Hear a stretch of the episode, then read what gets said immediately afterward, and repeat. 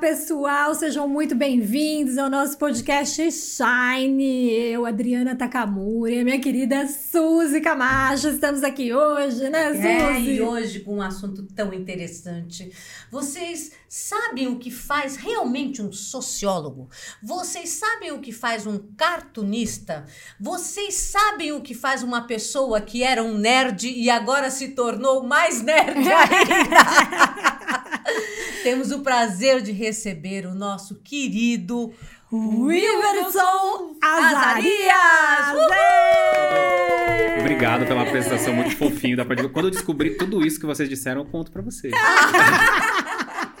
Então vamos fazer aqui em conjunto. É, vamos lá, vamos apresentar Bora. tudo isso agora para o Ai. público. Nossa, ele tem essa carinha, gente, de 15 anos, mesmo com barba, vocês estão vendo? É, E a barba foi pra enganar, né? É uma, Foi, é uma cutis muito cultivada. Ah, mas é verdade que todo sociólogo tem que ter barba, É. porque todo mundo conhece o sociólogo é. barbudo. É. Pois é, e eu, eu ainda parto o cabelo ainda, né? Que, Ai, que já é um, é um equívoco, né? eu não deveria partir tanto o cabelo assim.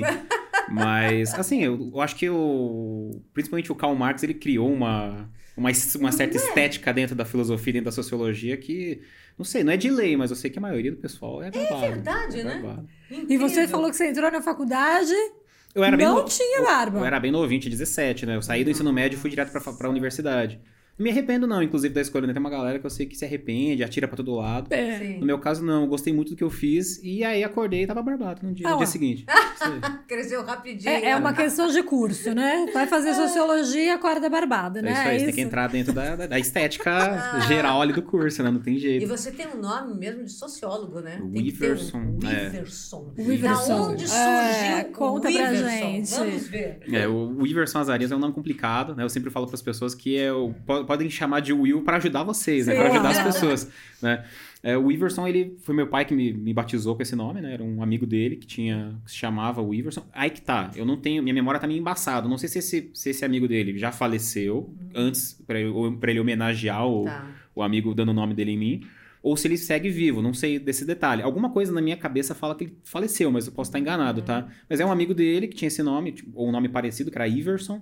Iverson. Isso. Aí não sei, não- acho que na década de 90 tinha essa moda do, do Y, do W, né? Ficava do... bonito. É, ele Ó, falou, puta, vou- imponente. É, Vou colocar tem. o Iverson no nome. Nossa. E aí no final era só pra homenagear o amigo dele mesmo, mas eu sei que é um nome com, com significados aí, né? Até onde eu Que saiba. É, significado. você foi Vamos procurar. ver. Conta aí pra Fui. gente. Fui, fui procurar. Quando eu tinha lá uns 16 anos, 17 anos, é, bate aquela crisezinha existencial do millennium, né? Não, que a gente, Uhum. não que seja um millennium em si, mas a gente nasce nos anos 90, a gente é mega inseguro. Uhum. E fui lá procurar o que, que significava, né, o Iverson. E aí eu vi que um dos sites lá que eu encontrei dizia que era um nome saxão, que significava filho do benfeitor, filho do herói, Nossa, alguma coisa assim. É. aí já- Agora eu gostei do meu nome, é isso? Porque você teve problemas com o nome em criança de ah, bullying, né? Aquelas coisas. Assim, da... eu, eu, eu- eu- por ter esse nome, eu aprendi que toda piada com nome é manjada. Então vinha a galera brincar, né? Ah, o Iverson, o Universo, o Viverson.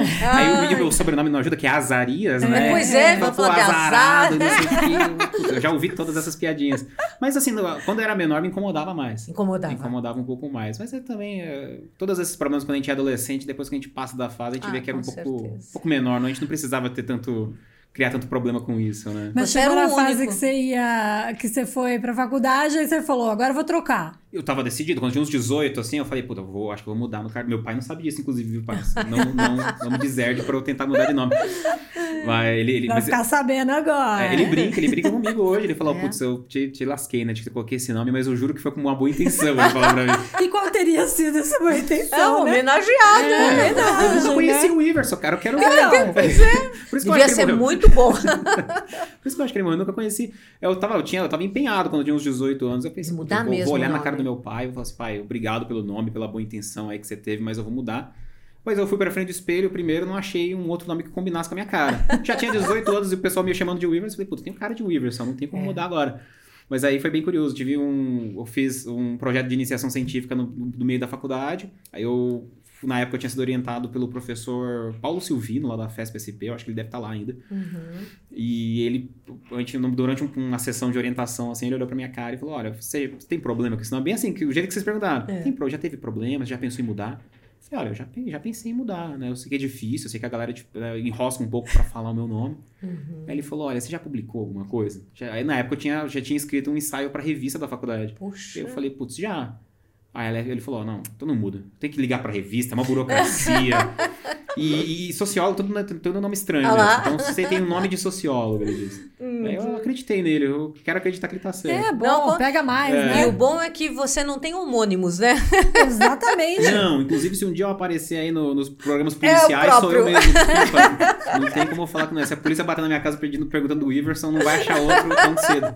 E quando você for pai, o nome será. É. Tchan, tchan, tchan, tchan. Assim, eu brinco com a minha noiva que vai ser o Iverson Som. Ah!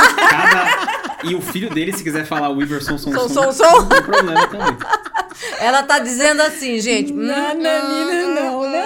Ela fala isso, mas ela tem uns nomes mais diferenciados ainda, viu, pra, Ai, pra ai, criança. ai, hum, ah, É, nomes vou, diferentes, Vou botar né? você pra conversar com meu pai, pra ele te inspirar a botar uns nomes da hora. Já tá avançado o papo aqui, né? Já vamos ter bebês por aí logo. Ai, meu Deus do céu. É, é verdade, não. Depois a gente fala. É. E eu acho curioso, né? Que vocês me apresentaram como sociólogo. até- A gente tá até agora falando groselha, assim. Eu sou, eu sou assim mesmo, gente. Eu não sou sério. Eu sei que quando você fala, não, o cara é acadêmico, o cara é sociólogo. Pensa assim, todo mundo, né? Exato, imagina que eu ia vir aqui com camisa social, coisa assim, mas não, É. cara, eu sou assim mesmo, eu sou bem. É que existe um estereótipo, né? Sim, que a gente tá aqui sim, desconstruindo Tem aí, um, ó. tem um autor na sociologia que chama Peter Berger. Ele é famoso por fazer aqueles livrinhos de co- começo de curso, como é que é o pensamento sociológico, o que é sociologia.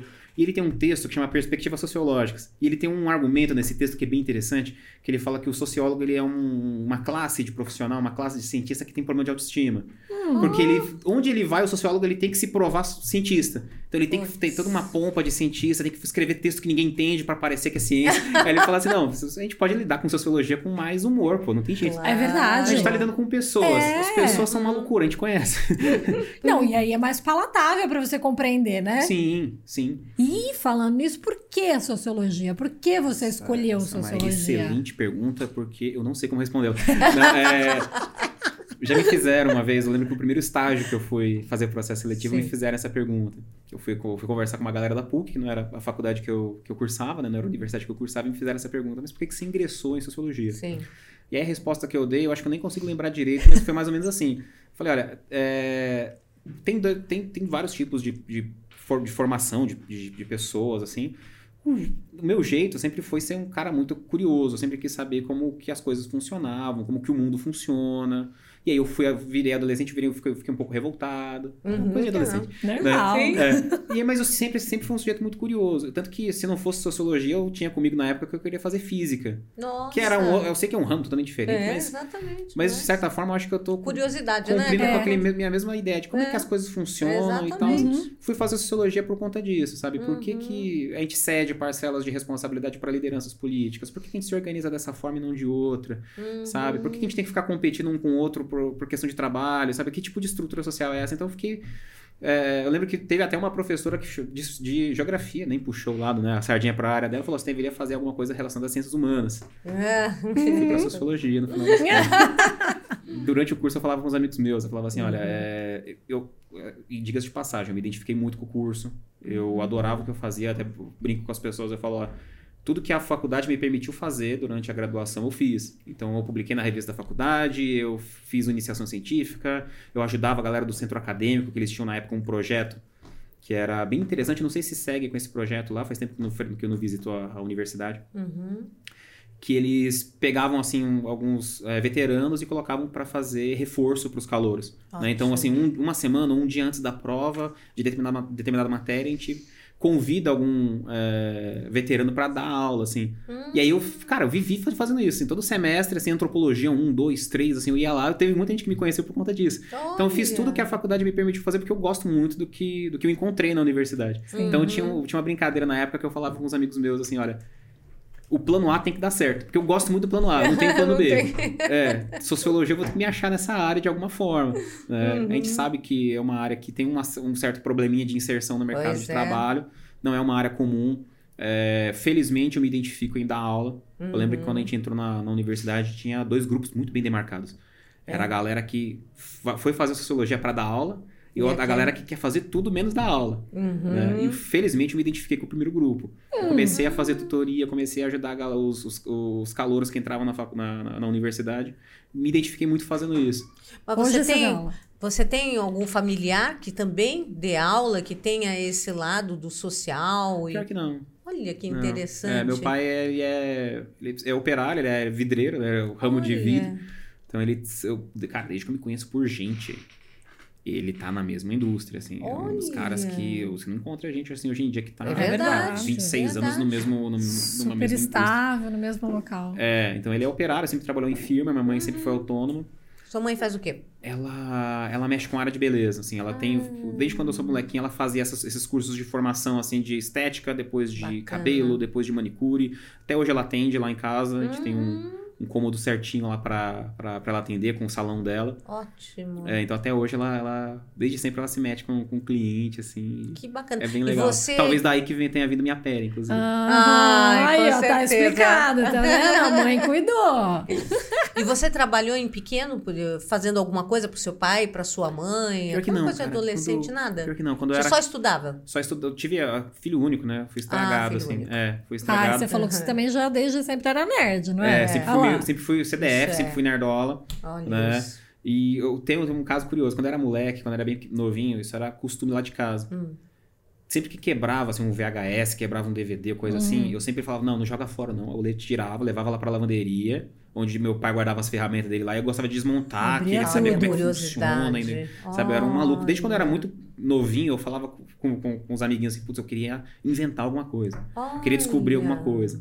Sabe? Então sempre tive essa, essa veia assim meio nerdola. E curioso, né? É, aí eu acho que tudo, muita coisa na minha vida assim mudou quando eu tinha ali por uns 10, 11 anos. Que? Que eu conheci o que eu considero hoje o melhor professor que eu tive na minha vida. Assim. Não me diga, fala. Qual era? Eu fiquei dois anos tendo aula de desenho, Tá.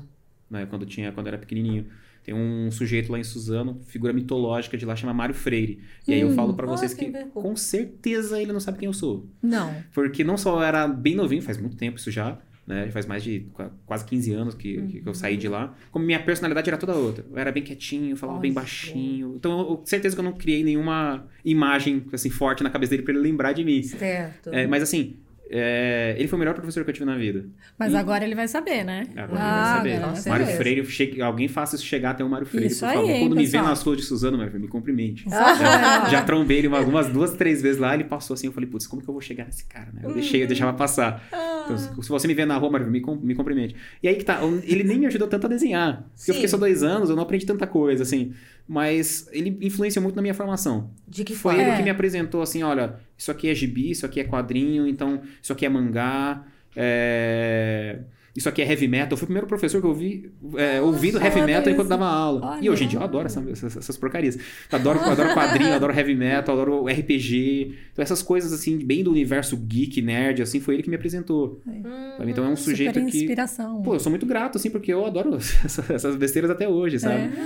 É. É, coleciono gibi, assim, minha vida eu falo que é uma parte dela é uma guerra constante contra o tempo, né, com papéis, com papéis e plásticos. Porque a gente compra gibi, o gibi vai estragando, tem que comprar Sim. aquele saquinho plástico pra guardar dentro. Eu sou desse tipo de chato. Ah, certo. Guarda É os quadrinhos, guarda os quadrinhos do plástico, minha mulher detesta. Não pode tocar na prateleira de quadrinhos lá que eu fico arara. Mas é isso, então é No futuro vão ter os filhinhos que vão mexer, Claro. né? É, eu vou vai ter que abrir mão. resolver, vai O meu ter que abrir cachorro mão, já tá comendo minhas coisas. Ih, aí já Começou. começou. É, porque ele, ele já tá, ele é um pinche, né? Mas ele já, Nossa. tá, ele já tá crescidinho, já ele já consegue botar a cara na prateleira. Então os, os, os quadrinhos ali do primeiro, do primeiro Já degrau, foi. os, os cantinhos já estão todo ruídos já. Mas esses quadrinhos te inspiraram também hoje no que você tá fazendo A, também. a mexer Como é com é? arte, é, lá, isso é verdade. cartoons. Isso, inclusive, eu acho que a galera que estudou comigo na faculdade deve estar olhando com, com um olhar muito maluco assim pra mim. Porque a gente, a gente tava produzindo um artigo científico até alguns anos atrás, né? Tá. Até dois, três anos atrás. A gente tava escrevendo, pro- produzindo, produzindo conhecimento, produzindo pesquisa. Uhum. E aí, nesse último ano, assim, eu dei um endoidei e falei, cara, eu vou produzir, vou, desenhar. Né? Sempre foi uma atividade muito terapêutica, assim, pra mim. Fazia anos que eu não pegava em desenho. Desde quando eu tinha terminado lá, eu saí do curso de desenho, eu passei anos. Faz parte da vida adulta, né? Você não tem mais tempo, você não tem mais É. cabeça pra isso. Mas nesse último ano eu falei, não, cara, eu tô é, sentindo que eu tô ficando mais ansioso, ficando mais nervoso, então eu vou tentar ocupar o tempo que eu tenho livre fazendo alguma coisa que, que foque minha atenção e que Uhum. sabe? Me dê. E essa que é, essa que é um, o, o, a parada do desenho, na minha opinião é você não só você foca a sua atenção por umas duas, três horas desenhando, como você no final do processo você tem uma satisfação muito grande de olhar para um desenho que você fez e falar, cara, isso aqui saiu 100% das minhas mãos, né? Uhum. A gente não é, não é um tipo de ainda assim, né, a arte não é um trabalho que aliena de fato o uhum. artista, né? O artista vê ele produzindo aquilo. Não que eu acho que o que eu faço é arte de verdade, mas não, mas, é. Mas eu, é isso, eu, no último em 2022 eu pude estar publicando cartoons. Então, o primeiro foi atrás de revista acadêmica. Tinha uma revista chamada Imaginário, uhum. que é mantida pela, pela editora Marca de Fantasia. É, e eles é uma revista acadêmica de crítica de quadrinhos, de comentários de quadrinhos, análises uhum. é, teóricas sobre quadrinhos. E tem uma, uma seção da revista que permite que autores independentes publiquem materiais assim que, que fossem que sejam é, filosóficos politicamente engajados esse tipo de coisa e mandei para lá, assim, bem despretensiosamente. Eu, hoje eu deve ter juntado uns 10 cartoons que eu tava colocando só no meu Instagram. Uhum. Mandei pra revista e deu certo, assim. Foi. A galera, os editores gostaram. Oh. um dos editores lá, que é o Henrique Magalhães, se não me engano, posso estar enganado com o sobrenome dele, mas se não me engano é Henrique Magalhães. Ele, assim, super curtiu, a gente trocou e-mails na época. Depois ele me pediu para colaborar com outro projeto dele, que é a revista Maria que é a personagem que ele faz, né? O cartoon que ele faz. Olha. E a gente compôs ali um, um, um pouco do, do, material dele, um pouco do meu, um pouco de outro autor. Uhum. Foi bem legal. Me motivou bastante a continuar fazendo isso, né? Então uhum. agora eu tô, inclusive, tentando autopublicação agora. Que bacana. E qual é o tema que você insere aí nos seus cartões? Isso é ótimo, porque eu tenho hum. dois personagens, assim. Hum. Eu criei duas séries diferentes, né? Eu, eu comecei com um chamado Fantasmarks. E aí o nome é bem autoexplicativo. É. é o fantasma do Karl Marx, assim, bem no estilo uhum. fanta é, é, penadinho, assim, sabe? Sim, sim. Bem naquele estilo. E... Mas ele é divertido? Como é que ele então, é? Então, cara, eu, eu, a ideia é fazer charges ou, ou cartoons que façam, propõem a fazer uma crítica social, uma crítica uhum. política, fazer o... A ideia é fazer o interlocutor, nem, nem que se for por alguns segundinhos, pensar enquanto tá dando risada, assim. Sempre, uhum. é, tem, sempre tem alguma piadinha, alguma Sim. gag, mas com algum assunto do momento, algum tipo assunto da semana. Tipo uma mafalda, assim? Por, Nessa linha, assim? Assim, isso eu acho que é mas encher muito a minha voz. mas é bastante inspirado na, nesse, nesse estilo de arte, assim. Eu gosto muito dos cartunistas paulistas, gosto muito da Laerte, do uhum. Angeli, o traço do Angeli eu acho Angeli, espetacular. Né? Então é uma uhum. galera que me, me, me inspirou bastante, assim, a começar a desenhar e, sabe, ter coragem para fazer isso. Então tinha o Fantasmax, uhum. que é esse primeiro personagem que eu bolei durante a faculdade. O Fantasmax tem história. Ah, tem, me conte. Tem história, porque a gente tava na. A gente tava na não, não, vou lembrar certinho o semestre que era, mas era no meio do curso de sociologia. É, alguns amigos me chamou, não sei se os caras tinham voltado do bar ali, mas me chamaram, o Iverson, vem cá e tal. Fui lá. A gente, a gente sabe que você desenha, você, você faz, sei lá, caricatura do professor X lá e tal. É, ah, desenho. Ele falou, não, porque a gente tá querendo fazer um jornal do centro acadêmico e a gente quer fazer uma sessão que tenha, que tenha cartoons, né? Aí você pode fazer a caricatura do professor, pode criar algum personagem, uhum. alguma coisa uhum. assim. Eu falei, beleza, topo, vamos, vamos embora. Fui para casa pensando nisso, desenhei ali o, o, a caricatura do Karl Marx ali. Falei, puta, vai ser isso, vou propor pros caras. Uhum. Nunca mais esse assunto foi tocado, assim, nunca existiu ah. o jornal da faculdade, aquela, aquela, aquele papo morreu ali. Morreu. Exato, papo de bar, né? Morreu ali mesmo. Sim.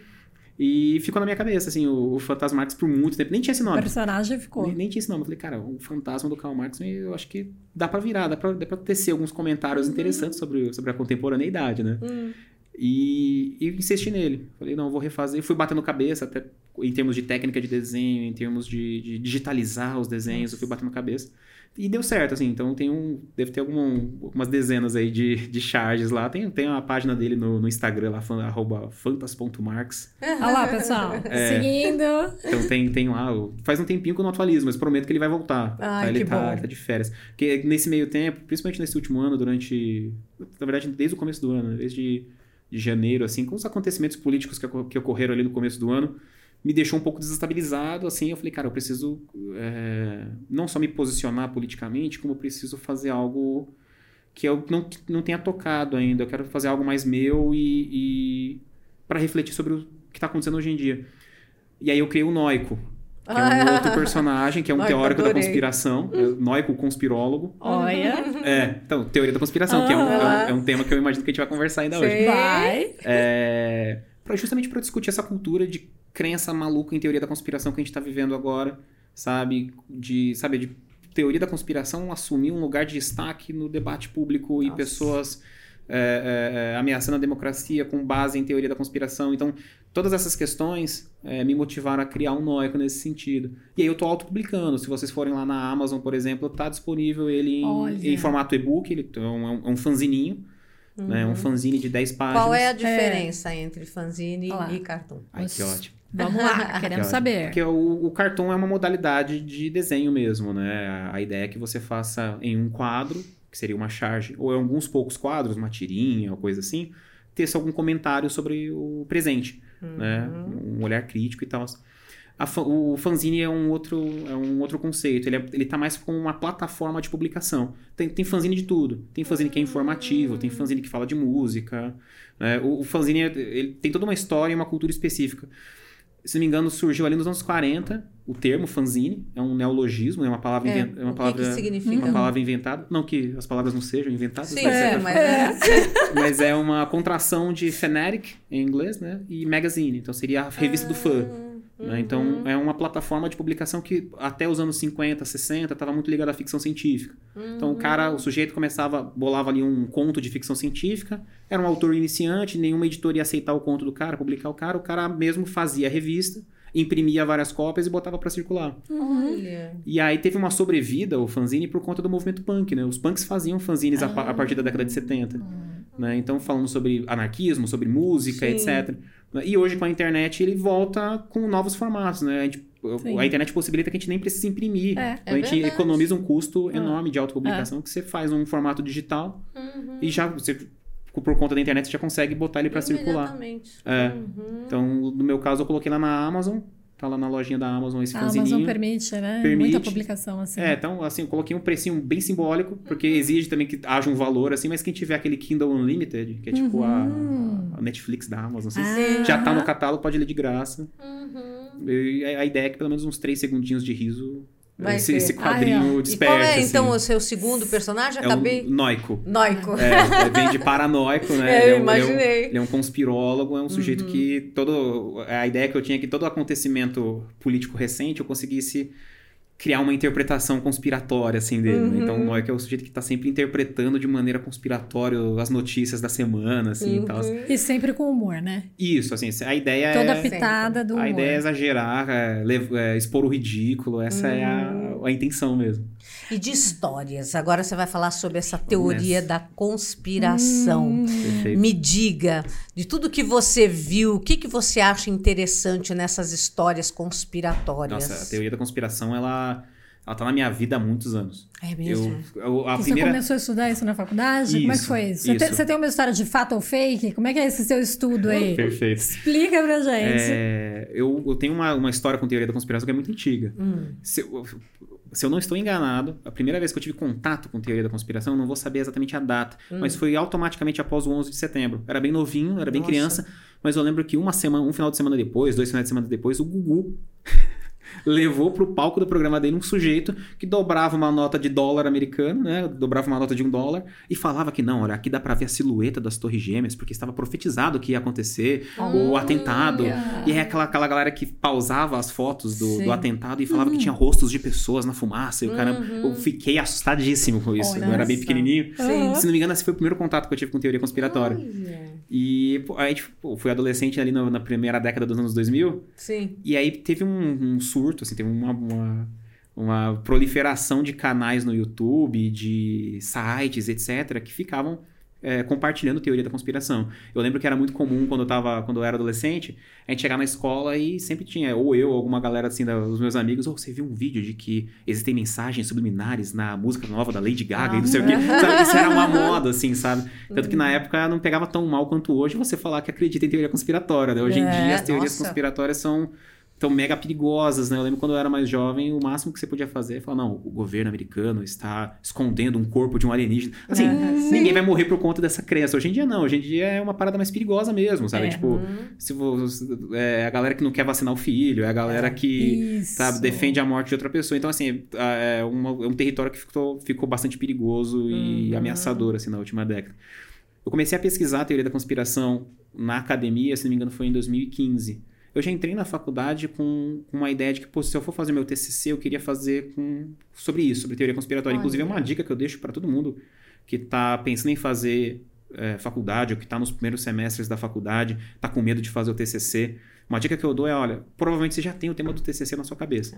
Alguma coisa que te motivou a entrar naquela área, é, é, provavelmente vai te dar o, o tema do seu TCC. Uhum. Se você for fazer uma pesquisa, vai durar anos. Então, que seja sobre um assunto que, sabe, te toca de alguma forma, É, que te entretém de alguma É. forma. Eu sempre achei teoria da conspiração um negócio muito... me- sempre me entreteu muito. Sim, uma Saca? curiosidade pra você É, e pra todo eu ia mundo, falar, né? Todo mundo quer saber sempre. isso, Era porque né? tinha, um, tinha um clima de fofoca, né? Não Sim. tem jeito. É. Sempre me entreteve muito, assim, sabe? Então eu falei, puta, eu vou levar esse conteúdo que me entretém pra, pra academia. E eu, eu pude fazer um diálogo bem interessante no- nos, nos anos iniciais, porque a sociologia, pelo menos assim, na minha experiência subjetiva, tá? Pode ser que em outras universidades, em outros países, isso seja diferente. Mas eu lembro que quando eu comecei a levantar dentro da academia que eu queria estudar a teoria da conspiração, houve um pouquinho de resistência. É. Porque assim, a sociologia historicamente estuda discurso político, Sim. faz é, leitura de textos filosóficos, interpretação do que, que o autor X quis dizer em tal livro. Mas quando você traz um tema que é do senso comum, eu quero discutir discurso maluco que tá na boca do povo. A galera fala, putz, mas não sei se rende uma boa pesquisa, né? Talvez, talvez, ah, por que você não vai fazer, sabe, análise de do quantas vezes o conceito de alienação aparece na obra de Marx, sabe? ao, invés de ser- ao invés de você falar sobre teoria conspiratória. Aí eu insisti, eu falei, não, eu acho que tem um, tem um, um- tem um fenômeno aí que a gente precisa é, é, investigar. E assim, calhou que de 2015 para frente, a gente viu, inclusive, isso é, infelizmente, a gente viu um, um- uma ampliação desse discurso, incluindo é, o discurso político, né? Agora o discurso político e teoria da conspiração parece que são quase que indissociáveis, é, né? É, Uhum. é. Então, as, as teorias da conspiração foram tomando de assalto cada vez mais os, os discursos públicos e, assim, é péssimo para a democracia, mas me ajudou muito a desenvolver o meu trabalho, sabe? Sim. Eu tô vendo a bizarrice acontecendo ao vivo, Uhum. sabe? Então, para quem tá analisando isso, é bastante fértil. Você chegou a alguma conclusão? Cheguei, Como, assim, che- tenho- como tenho- começa essa história de teoria muitas- da conspiração e, de repente, como que a gente pode dissociar isso que hoje está indissociável, né? Perfeito. Eu tenho várias hipóteses né, de trabalho sobre isso, assim. É, quando eu fui começar a fazer pesquisa sobre teoria conspiratória, eu vi que dentro da academia brasileira a gente tinha muito pouco, muito pouco pesquisa. Tinha uma galera que estava discutindo anticomunismo durante a década de 30, durante a década de 60, que tem, de certa forma, algo a ver com teoria da conspiração, com difamação de grupos políticos. Mas eu fui encontrar principalmente textos de língua inglesa. Nos Estados Unidos há uma, uma, uma literatura acadêmica maior sobre esse tema. Uhum. E aí eu começo o- minha carreira pensando em teoria da conspiração, justamente chamando a atenção da academia brasileira de que, olha, isso é um fenômeno que está atingindo a sociedade civil brasileira. Então eu lembro que em 2015, 2016, que foi quando eu comecei a fazer pesquisa, estava muito em voga no espaço público a, que- a questão do impeachment na época da Dilma. E hav- haviam pesquisas que estavam sendo feitas em campo dizendo que, olha, parte dos manifestantes que estão pedindo impeachment acreditam em crenças conspiratórias sobre o PT, sobre a esquerda e etc. Eu falei, olha, então é um fenômeno que eu acho que é importante, eu estou solicitando para a academia que cada vez mais tenham mais pesquisa sobre isso e está impactando a sociedade brasileira. Né? Então, que que eu, como é que eu procuro trabalhar com, com, com teorias da conspiração? Tem várias abordagens, então você vai ter autores da psicologia que vão olhar para esse fenômeno de um jeito, vão ter autores dentro da história que vão olhar para esse fenômeno de outro jeito. O que eu proponho, antes de fazer uma desmistificação das teorias da conspiração, é entender como que os indivíduos que acreditam em conspirações moldam a sua vida. E como que ah, esse discurso impacta a nossa cultura política de certa forma. Então, um, um autor que eu achei enquanto eu estava nesse processo inicial de pesquisa e que eu carrego comigo até hoje, é um autor que ajuda muito a pensar esse tema, é um historiador francês, ele chama Raul Girardet. Ele tem um texto que, se não me engano, foi publicado uma vez só aqui no Brasil, em 87, pela Companhia das Letras, que chama Mitos e Mitologias Políticas. Esse trabalho é fenomenal. Ele argumenta o seguinte: ele argumenta que a política, e eh, a introdução desse texto é, é- é bem interessante. Ele fala que a política, historicamente, ela é um terreno que não é puramente racional. E não, é, não há problema nisso. Né? Historicamente falando, a política sempre lidou não só com administração e Sim. com políticas públicas, com promessas de campanha, mas também lidou com valores, lida com expectativas, com medos coletivos. Então há um campo dentro do discurso político que é puramente afetivo e racional. Uhum. E ele coloca que as expressões desse imaginário político na ordem do discurso seriam mitos políticos. E aí eu uso o conceito de mito político dele para tentar entender melhor a teoria da conspiração. Ele vai dizer que mito político é um tipo de discurso que tem três dimensões. Então, todo mito, o mito político, por si só, ele é uma narrativa explicativa. Então, é uma história que vai tentar explicar a contemporaneidade. É uma história fortemente fantasiosa e emocional. Não necessariamente ela retira a sua força da veracidade, mas retira do impacto que causa nas imaginações. E a terceira dimensão é que é uma narrativa que mobiliza as pessoas. Tira as pessoas de casa e põe na rua para protestar, para, sabe? É, leva as pessoas para o campo político, às vezes mudando o comportamento eleitoral, etc. E a- o primeiro trabalho que eu faço, que inclusive é um ensaio, é justamente propondo relacionar o conceito de teoria da conspiração com o conceito de mito político. E entender a teoria da conspiração como uma narrativa fortemente emocional que visa explicar um fenômeno contemporâneo por meio de uma conspiração secreta. Porque toda teoria da conspiração tem essa estrutura. né? Que, olha, a situação tá ruim pro nosso lado, olha, é culpa de determinado grupo, é culpa de determinado político, e a gente precisa sair de casa e ir pra rua para fazer uma cruzada contra os conspiradores. né? Essa é a estrutura de quase todas as teorias da conspiração. Então é dessa forma que eu procuro, que eu, eu procuro abordar esse problema. Né? É, e a primeira pesquisa que eu faço é entrevistando. Fui entrevistar 20 crentes em conspiração. Sim. Hum, e aí? bom. Tem Maravilha. alguma característica, É, um perfil você chega assim? numa origem, Vamos lá, a teoria da, da conspiração. onde vem? A teoria da conspiração. Onde ela começa? Perfeito. A teoria da conspiração é um negócio muito antigo. Sabe? Se você for dar uma olhadinha na história, sei lá, Revolução Inglesa, 1600 e lá vai fumaça. Teve um caso, que é quem, quem é historiador deve, deve conhecer melhor do que eu, do reinado do Jaime I na Inglaterra. O Jaime era escocês, o templo tá Filho o, da Stuart, né? ele tava o, o tempo o- a cadeira do- da Inglaterra estava vazia o Jaime I assume escocês com sotaque escocês fortíssimo Escócia que era um país católico na época começa a se difundir uma série de boatos Putz, esse cara vai trazer o catolicismo de volta para Inglaterra vai voltar a ser a religião oficial da Inglaterra a gente tem que fazer alguma coisa né? Então, a- isso é um excelente exemplo de teoria da conspiração sendo difundida ali. Na Revolução Francesa acontece a mesma coisa. É, Maria Antonieta, né? Que eles Na, na Revolução Francesa tinha um sujeito chamado Abate Barruel, Uhum. que ele começou a espalhar por Paris uma série de panfletos dizendo, olha, a maçonaria está por trás da Revolução Francesa. Uhum. Então, assim, é um outro exemplo de teoria conspiratória. Mas esse aí assina, né? Isso, então, isso já é... Hoje a gente não tem nada Isso. assinado, a gente não sabe de onde vem. Isso, hoje em dia, inclusive quando eu falo... Surge da onde, né? Na internet. Uhum. Eu gosto de pensar que é, existem dois fatores para a gente tentar entender o porquê que teoria da conspiração é um negócio. né? Eu acho que, em primeiro lugar, a gente tem a questão da burocratização das, das instituições sociais. Os cidadãos, eles não têm acesso ao, a- ao processo de tomada de decisões. Então, você sabe que tem decisões importantes agora sendo tomadas que vão impactar a nossa vida amanhã. Só que a gente não sabe certinho, olha, quem que propôs essa lei, quem que assinou, passou na mão de quem, qual foi o processo que, que fez com que essa tomada de decisões acontecesse. E aí, como a gente não enxerga, a gente personaliza, né? Ah, não, tem um grupo, deve ter um grupo secreto que tá conspirando para me ferrar, sabe? Certo. Então, tem, eu acredito que há um, um elemento estrutural assim, da sociedade, mas eu gosto de pensar também que é, contextos particulares assim de tensão social, quando a sociedade está insegura com seu próprio futuro, quando a sociedade está passando por algum período de crise econômica, desastre natural, se alguma personalidade muito querida da população morre, são, então são momentos de tensão social, trazem consigo essa série de rumores. Ai, mas, ah, nossa, o presidente Kennedy morreu. Quem será que está por trás da morte do presidente Kennedy? Que não né? é até hoje, não recentemente, é sabido. recentemente a gente viu isso com a pandemia, né? É, como que a gente pode explicar é, essa situação horrível que a gente está vivendo? Ah, não, então a gente Nossa. cria uma teoria da conspiração para justificar e- É. e, e achar um culpado, né? Isso que é É, curioso. Foi criado em laboratório, não foi, É. né? Essas coisas todas, é, É, isso? por, por natureza, a teoria da conspiração é difícil de verificar a veracidade ou não da conspiração. Houve, houveram teorias da conspiração que depois se provaram verdadeiras. Por exemplo. É. Assim, não exatamente como os conspirólogos diziam que era, É. mas algo parecido. Por exemplo. Então tem um caso que é bastante famoso, que é o caso do MK Ultra, que era um programa que a CIA estava desempenhando entre os anos 60 e 70, a partir da década de 50, para ser mais exato. E esse, pro- esse projeto era um, é um- é, a galera na época, os americanos na época diziam não, a CIA está transformando todo mundo em hippie, tá? deve estar criando uma tecnologia para moldar a mente das pessoas de controle mental e etc.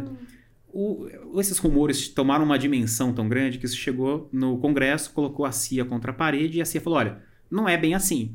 A gente está desenvolvendo um programa aqui para usar drogas e hipnose em sessões de interrogatório. Guerra Fria, né? Afinal de contas. Sim. Então, assim, no final das contas, havia um programa MK Ultra. A- Não oficial, oficialmente, nunca os resultados que eles perseguiam nunca, fo- nunca foram atingidos, Uhum. mas de certa forma havia um plano da CIA de tentar, mesmo que em uma sessão de interrogatório, tentar controlar as mentes de quem está sendo interrogado, do suposto espião soviético que eles Sim. tivessem pego. né? Então, assim, é um exemplo de teoria conspiratória que não era tão grande quanto os conspirólogos diziam que era, mas que de certa forma havia um pezinho na realidade. né? Uhum. Alguma coisa estava de fato acontecendo. Então, assim, é, é, é um, é um tipo de conteúdo que é difícil de verificar a veracidade completa ou não. Mas é que tá, uma teoria da conspiração, ela não se, não se sustenta tanto na realidade. A ideia dela é que ela, ela, ela fisga, ela seduz Hum. os indivíduos Ah, pela via da emoção, é, pela via da capacidade de explicar uma realidade que é complexa. Uhum. A realidade é mega, mega difícil de você colocar em uma única história. A Uhum. teoria cons- da conspiração tenta fazer isso. Ah, é verdade. Uhum. né? Então, quando eu estava na universidade, eu, eu, eu entrevistei 20 crentes em conspiração. Uhum. Foi num, num sistema de indicação, né? Então, eu entrevistava um, pedia para indicar um outro amigo. E cheguei a 20 é, entrevistados. Nossa. Como é uma questão, isso é uma questão de, de, é, construção de amostra, eu tentei fazer uma amostra o mais ampla possível. Então, rodei São Paulo. Entrevistei gente da, da Zona Leste, da Zona Sul, do Centro, né? Tentei fazer uma amostra o mais diversificada possível.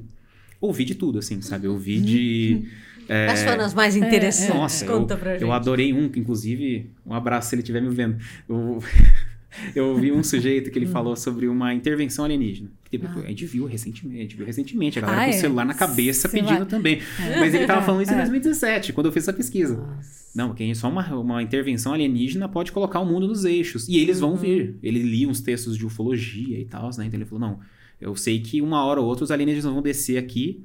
O, a vinda de Cristo, na verdade, é um, é um alienígena. Nossa. Né? E vai, vai- a gente vai subir pro disco voador quem for salvo, cara. Quem, for, quem merecer subir pro disco voador vai subir. Daí eu- essa foi uma história bem curiosa. Mas tinha vários, assim, era bem curioso que nesse trabalho eu tentei focar em duas conspirações particulares para analisar, né, por uma questão de amostra também, para não fazer um trabalho que depois eu não desse conta de resolver. Uhum. Foi um trabalho bem interessante, eu fiz em 2017, eu pude apresentar ele no, na semana de seminário da FESP, que foi a, faculdade que eu fiz a graduação. Uhum. Eu acho que tá até todos os textos assim que eu fiz tá disponível online. Se vocês tiverem a paciência de botar o Iverson Azarias no Google, Ah vai lá. aparecer lá um monte de texto. É isso aí. pelo Quem quer menos- aprofundar, Tem ó. pelo menos uns quatro textos lá bem legaisinhos e que representam assim etapas diferentes da minha formação. Eu volto pros textos mais antigos, meu dá uma vergonhinha. Eu falo, putz, eu fiz o melhor que eu pude nesses textos, mas hoje em dia eu faria melhor. Sim, É, a experiência, né? Feliz, Ah, eu digo, mas é o não, normal felizmente, da vida, né, eu faria é, melhor. Tá É. crescendo, evoluindo. E aí, é, é, esse, esse trabalho em questão foi uma pesquisa que eu fiz em 2017. É, foi bem interessante porque eu pude identificar algumas tendências. Então já se falava, por exemplo, em conspiração comunista, Hum. sabe? Coisa que depois foi, foi mobilizada em 2018. Assumiu Sim. uma forma mais definida em 2018. Para as, as eleições, né? É, é, Para o cenário político. Porque o 2018. cenário político é muito complexo, né? E Sim. é isso que você estava falando. É, é- a teoria vem para simplificar Sim. alguma coisa que é tão complexa que a Sim. maioria da população não consegue compreender, né? É. Agora eu quero que você me fale sobre o bebê, como é que chama? Bebê monstro lá, como é que era? o bebê monstro. Não, por Conta pra favor. gente. Bebê Conta. diabo, né? Bebê ó, diabo, ó, bebê gente, diabo. É uma história que chegou aqui dos nossos É. telespectadores. Nos eu cheguei aqui e já, já me pediram pra falar sobre o bebê diabo. Nossa, porque arrepiou. O bebê- Não, porque você estuda Cara, eu já, esses eu já, fenômenos. vários já eventos li e vários fenômenos aí, É. malucos. É. Já Como é que era esse? O Bebê Diabo, ele é um caso que eu não sei, não, não, não sei exatamente a década em que ele foi Tá. desenvolvido. Mas a gente tinha no Brasil uma, uma divisão bem específica sobre o que, que era jornalismo profissional. Você ia Uhum. vendo nos jornais mais prestigiosos, você ia vendo no tele- no telejornal. Mas é, a gente tinha na época, isso tá bem borrado hoje em dia, tá? Hoje em dia você consegue achar emissora de rádio de décadas que começa a virar um tabloide, começa a colocar Sim. desinformação no ar, começa a colocar notícia não é, confirmada, negacionismo. Na época havia uma divisão maior. Sim. né? Então tinha, tinha esses tabloides em que tinha essas notícias malucas, assim, sabe? De, sabe, um alienígena dormiu com a minha mulher, é, o bebê diabo, etc. Então, o bebê diabo eu não sei exatamente qual que foi a origem dele, se ele existiu de fato, tá? Mas isso era publicado. Nasceu, tipo, o bebê de Rosemary, assim, nasceu um neném com características do demônio, sabe? E, e que aprontou. Exato. Assim, a mãe tá maluca. Assim, a mãe ficou maluca porque o Olha. filho nasceu com a cara do diabo e não sei o quê. É isso, isso sempre. Vira e mexe, a gente encontra umas dessas. Assim, eu, é, eu gosto de uma. Já, já quer falar sobre teoria da conspiração? Isso, vamos falar, vamos falar. Eu gosto de uma porque eu, eu, eu, gosto quando o absurdo vai, vai ficar dobrado. Você, uhum. você, dobra a no, na loucura. Uma das teorias da conspiração mais famosas, inclusive, que está envolvido no processo de desenvolvimento da expressão teoria da conspiração, é a do, do John Kennedy. Né? Uhum. Se você for atrás de texto acadêmico é, é, em língua inglesa falando sobre teoria da conspiração, você só vai achar esse termo, teoria da conspiração, a partir da década de 70. Né? Você, no, no, na década de 60 tinha uma galera produzindo sobre é, teoria da conspiração, mas chamando com outros nomes. Um dos textos mais clássicos é o de um sujeito chamado Richard Hofstadter. Ele chama de estilo paranoico, paranoid hum. style. Né? é. E o que, qual o principal evento político que rola nos Estados Unidos na virada dos anos 60 para os anos 70? Né? O assassinato do Kennedy. Então teve várias narrativas que começam a pipocar no cenário Verdade. americano sobre a versão oficial do assassinato de Kennedy e, da, e a galera que estava questionando que o Lee Harvey Oswald Isso. seria o pistoleiro solitário uhum. que assassinou o uhum. presidente, etc. É, e essa galera que estava criticando a, a, essa versão oficial do assassinato do Kennedy começou a ser chamado de teórico da conspiração, né? O conspiracy theorist, né? No, uhum. Em inglês. Então provavelmente foi aí que surgiu essa, se popularizou essa expressão. E o assassinato do Kennedy tem já ele por si só agrega várias teorias. Uhum. É, eu acho que a mais famosa é aquela que diz que na verdade o Lee Harvey Oswald era um bode expiatório uhum. e que quem teria ordenado o assassinato do Kennedy, quem teria matado o John Kennedy seria o complexo industrial militar, Olha. uma série de instituições, empresas e a própria CIA que queriam lucrar com a guerra do Vietnã. Então, uhum. Então, como o Kennedy não queria entrar na guerra do Vietnã, como ele estava inclusive isso é, é, debatível, né? Mas aparentemente ele estava ele tava desgostoso com a CIA porque a CIA tinha cometido na época, não sei se vocês tão, manjam disso, mas tinha cometido aquele escândalo da Baía dos Porcos. Tentaram Sim. matar o, o, Che Guevara, foi péssimo, né? Uhum. Deu tudo errado o que eles podiam fazer. Então, aparentemente, o Kennedy estava com uma, uma, um problema com a CIA. E aí os conspirólogos falaram, olha, então a CIA tinha motivos para matar, matar, o Kennedy e eles queriam entrar na guerra do Vietnã. Uhum. Então a CIA mandou matar o Kennedy. E aí tem uma outra conspiração, que é essa que eu gosto, hum. que ela hum. dobra a aposta. Ah. Ela vai falar que, na verdade, a teoria da conspiração da CIA é uma outra cortina de fumaça. Na verdade, hum. na verdade quem mandou matar o Kennedy foi um grupo secreto chamado Majestic 12, o Majestic 12, hum. que seria um grupo de 12 Meu homens Deus. que investigam alienígenas nos Estados Unidos hum. e que eles tinham pego o OVNI do ET de Roswell, que hum. para quem, quem não sabe, né, o evento de Roswell foi um, um evento de 47, 1947, é, supostamente teria caído um OVNI na cidadezinha de Roswell, no Novo México. É, a, a, imprensa local de início falou: olha, é uma nave que os militares abateram. Uhum. No dia seguinte falaram que era um balão meteorológico. E aí que se cria toda aquela narrativa de os militares estão ocultando OVNIs, etc. Hoje em dia parece que era um balão espião, que eles dizem, né? Que tinha caído ali em, em Roswell. Mas aí tem esse grupo de pessoas que dizem, não, na verdade o Majestic 12 mandou matar o Kennedy para poder ter relações diplomáticas com alienígenas. Tem um caso muito maluco, que é a neta do Eisenhower, o presidente, o ex-presidente americano. Sim. A neta do Eisenhower acredita fortemente em alienígenas e defende que o avô dele teve contato, o avô dela teve contato com alienígenas. Nossa. Relações diplomáticas e tudo durante os anos que ele foi presidente.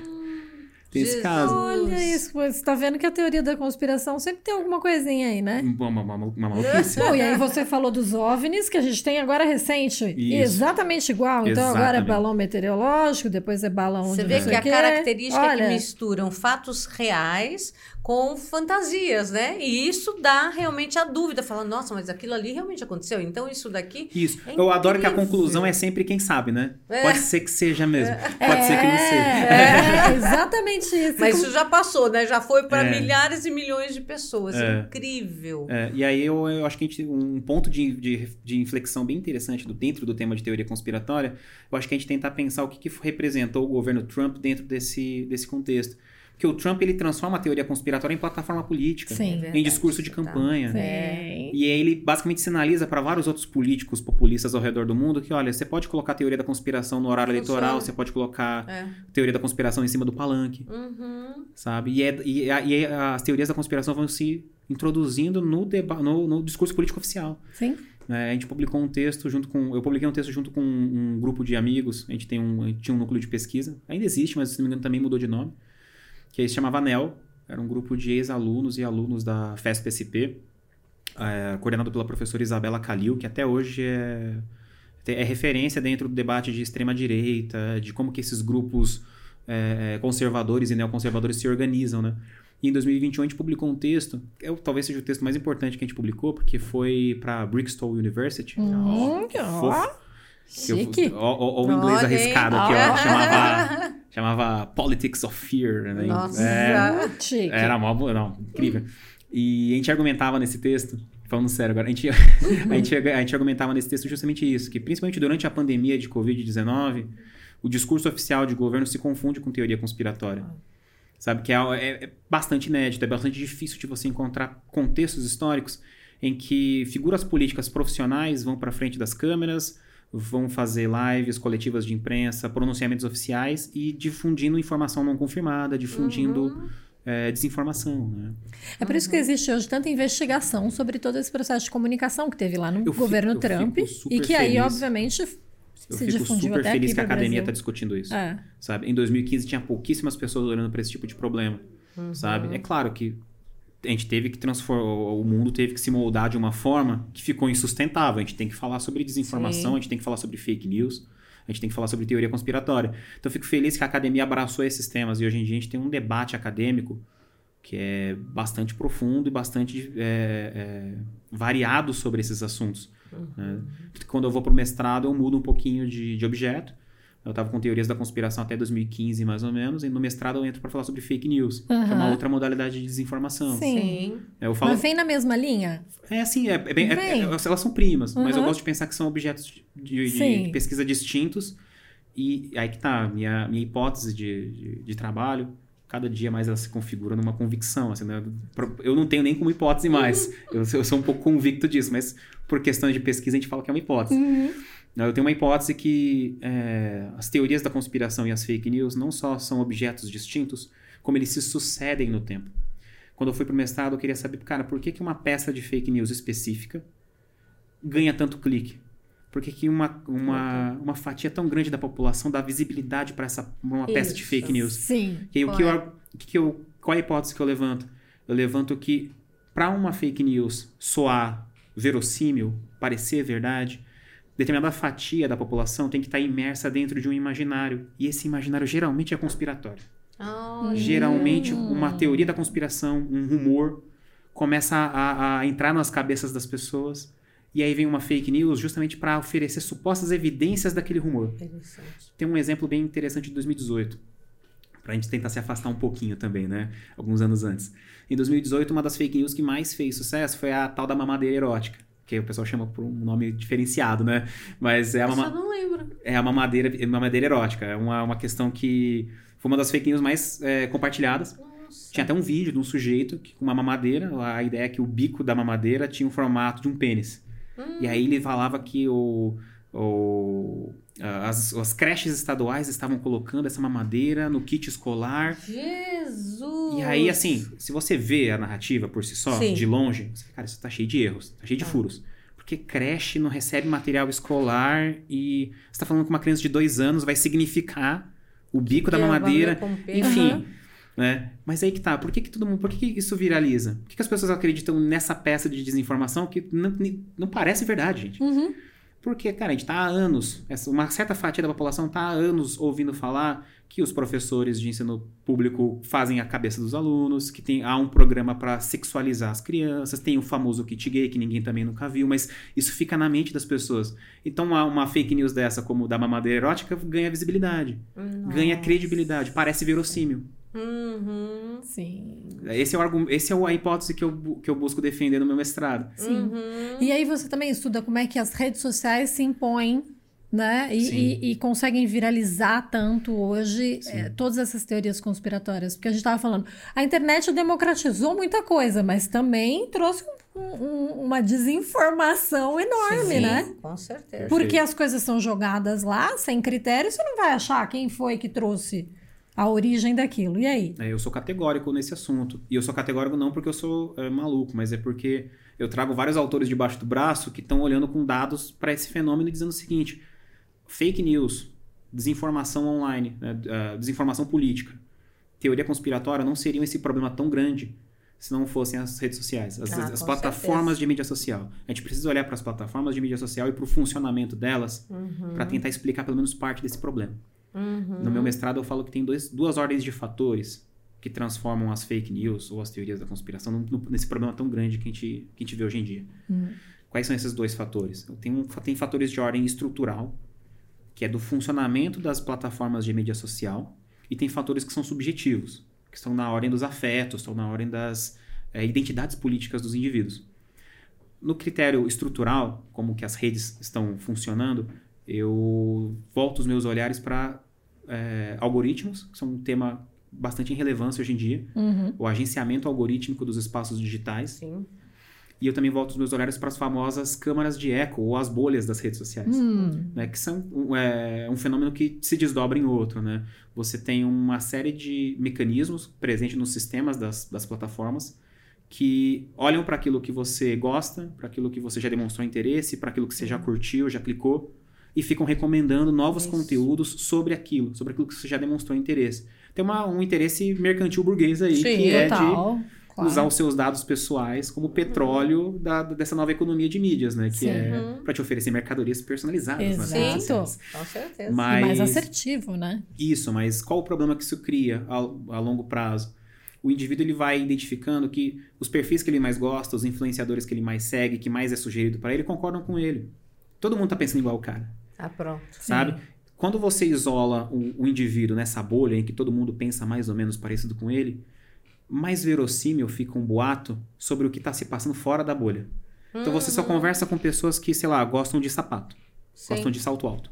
Aí você tá lá, os influenciadores de salto alto, ou as modelos andando com aquele salto alto que você gosta, os seus amigos só comentando sobre aquele salto alto.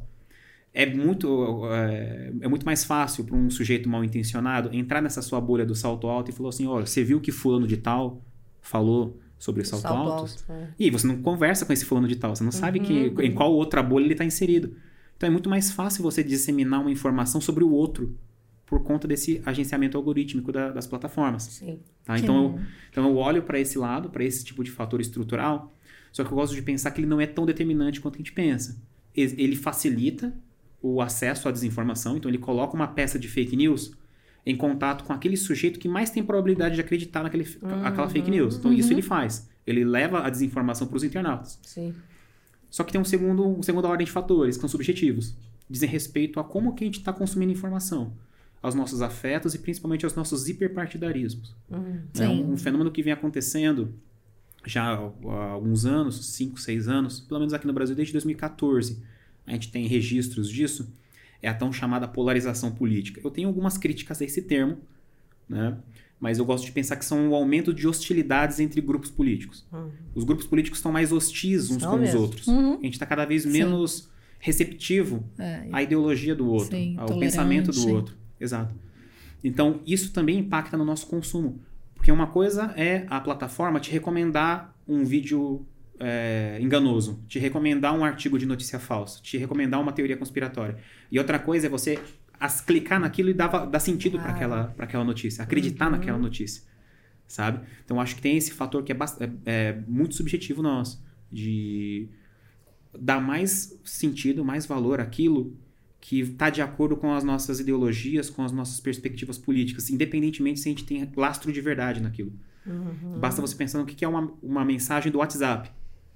Falando sobre algum político, falando sobre alguma política pública. Cara, ali você não tem a fonte da notícia, você não tem o autor do texto, Uhum. você não sabe, cara, foi sua avó que te mandou, às vezes. É. Sim. E por que, que você acredita naquele texto? Que sua avó te mandou.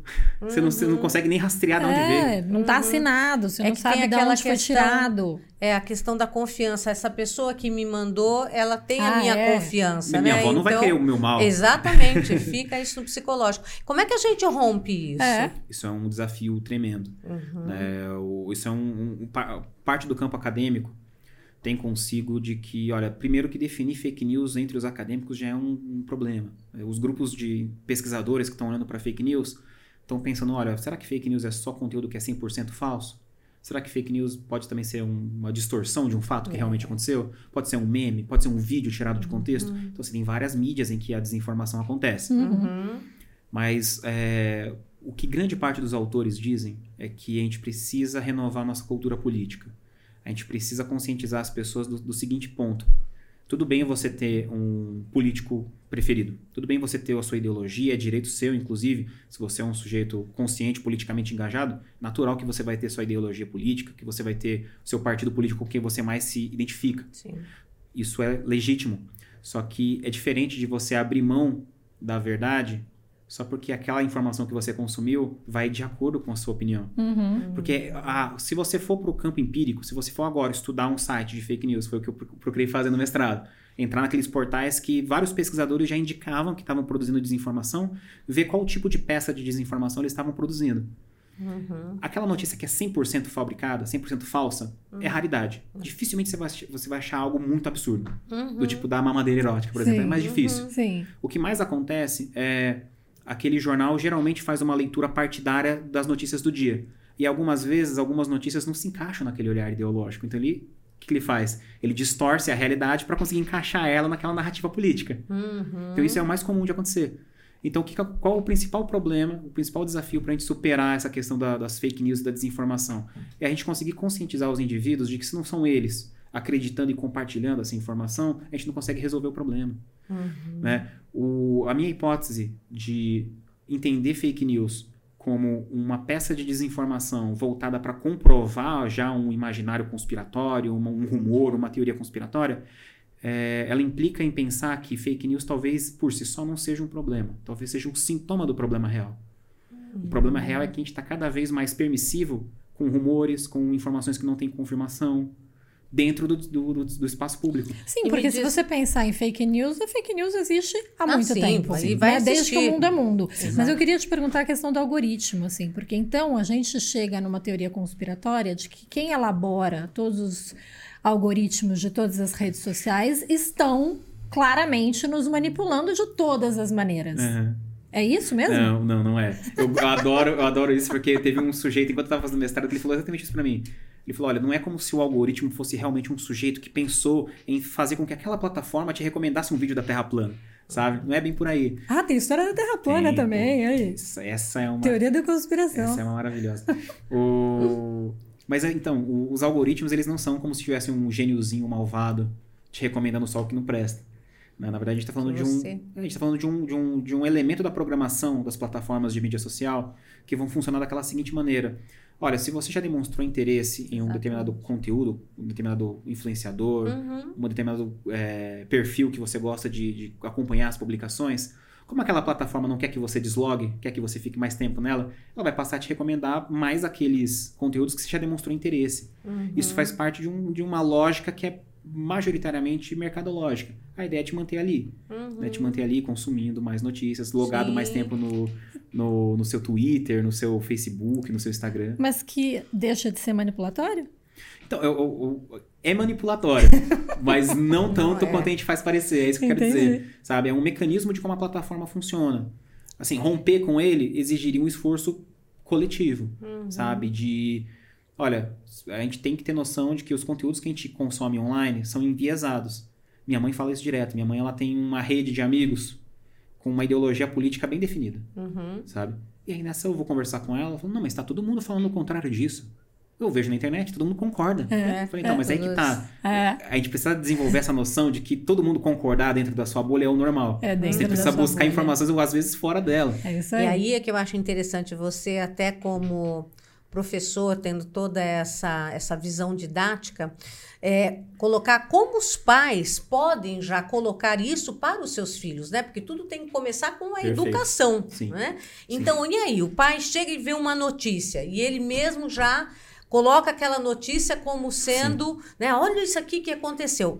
Me dê um caminho. O que, que você, como estudioso, recomenda para que o- esse jovem ou essa criança tenha um pensamento crítico Uhum. e não fique só naquilo que ah, chegou até ele, né? Como sendo uma verdade. É, E aí eu quero que- só complementar, Perfeito. porque assim, hoje as crianças têm muito acesso Nossa. a todas as redes sociais, tudo que está sendo Uhum. Consumido na internet. Ela pode nem ver a mensagem, a- as informações pelo pai ou pela televisão, mas principalmente pelas, é, pela internet. Sim. Né? Então, é um como é que a gente vai desenvolver esse caminho para esses que isso... seres que não, não têm ainda o senso crítico? Eu tenho uma, uma perspectiva que eu acho que valeria a pena a gente testar Ah, assim, enquanto, enquanto classe profissional, acho que os professores deveriam tentar essa aproximação. Uhum. Qual que é a ideia que eu tenho? Eu acredito que é necessário, como professor, a gente ter um contato mais próximo, não só com o aluno, mas com as famílias dos alunos. Em qual sentido? No sentido de, sabe, você não vai só chamar a mãe do aluno porque ele aprontou na escola. Chama a mãe para falar bem do seu pro, do, do, filho dela, Hum. sabe? Pergunta como é que tá em casa. Chega no garoto lá e fala, oh, tudo bem, na família, tudo certo, sabe? Chama a família para falar bem do filho também, sabe? Mostra para a família que o professor não é aquilo que o pastor tá dizendo dele. Se é que vocês entendem o que eu quero dizer.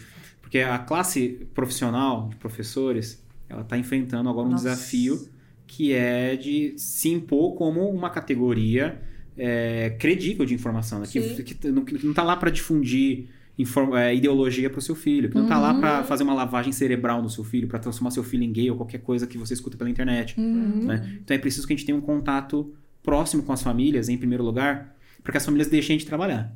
Tem isso. Né? Ainda mais na sociologia, na filosofia, nessas áreas de ciências humanas, que são facilmente confundidas com, com é, doutrinação ideológica, que é uma, uma maluquice Sim. sabe? Então é a gente precisa iniciar o trabalho nesse sentido. Eu sou muito feliz com algumas matérias do novo ensino, eu sou muito crítico com o novo ensino médio, mas eu fico feliz em ver que tem algumas matérias daquelas eletivas assim que são é, informação e desinformação, ativismo digital, é, jornalismo online, porque são Uhum. essas disciplinas, elas estão demonstrando que há um interesse do- dos jovens, pelo menos no ensino médio, de estar olhando para a internet mais criticamente. né? As pesquisas que são feitas sobre desinformação no Brasil mostram que o brasileiro, de, de maneira geral, ele se, ele se preocupa com fake news. Assim, não tô querendo dizer que ele não cai em várias fake news, a gente Sim. cai em fake news o tempo todo. Mas é um tema que é, é preocupante para a maioria dos brasileiros. Os brasileiros dizem que se importam com esse problema, né, de via de regra. Então, é, eu gosto de pensar que a gente precisa trabalhar nesse sentido. A gente tem que se aproximar do aluno, a gente tem que criar uma ponte, uma confiança com relação ao aluno e com a família dela, com a família do aluno. É, e conseguir colocar esses temas, como informação e desinformação, se não no currículo das ciências humanas, dentro dessas disciplinas do novo ensino médio. Assim, eu sou mega crítico ao novo ensino médio em vários aspectos, mas eu acho que ter essas disciplinas que estão pensando propriamente em informação e desinformação são bem legais. E eu, como pai, é, como é que eu posso proceder para já começar a incutir na cabeça do meu filho, no meu dia a dia, esse pensamento mais crítico para ele analisar a notícia e ver se não é um fake news ou não? Perfeito. Eu acho que o primeiro ponto que você tem que ter é- em mente é que o seu filho ele não precisa concordar contigo em tudo.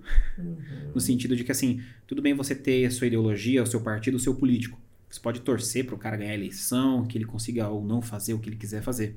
Só que é, compartilhe menos. Primeira, primeira, primeira coisa, compartilhe menos. Verifique as notícias que você, como pai, está consumindo. Uhum. E tenta manter, pelo menos principalmente nos anos iniciais, o seu filho é, não tão imerso dentro dessa, dessa política das paixões que a gente está vivendo hoje.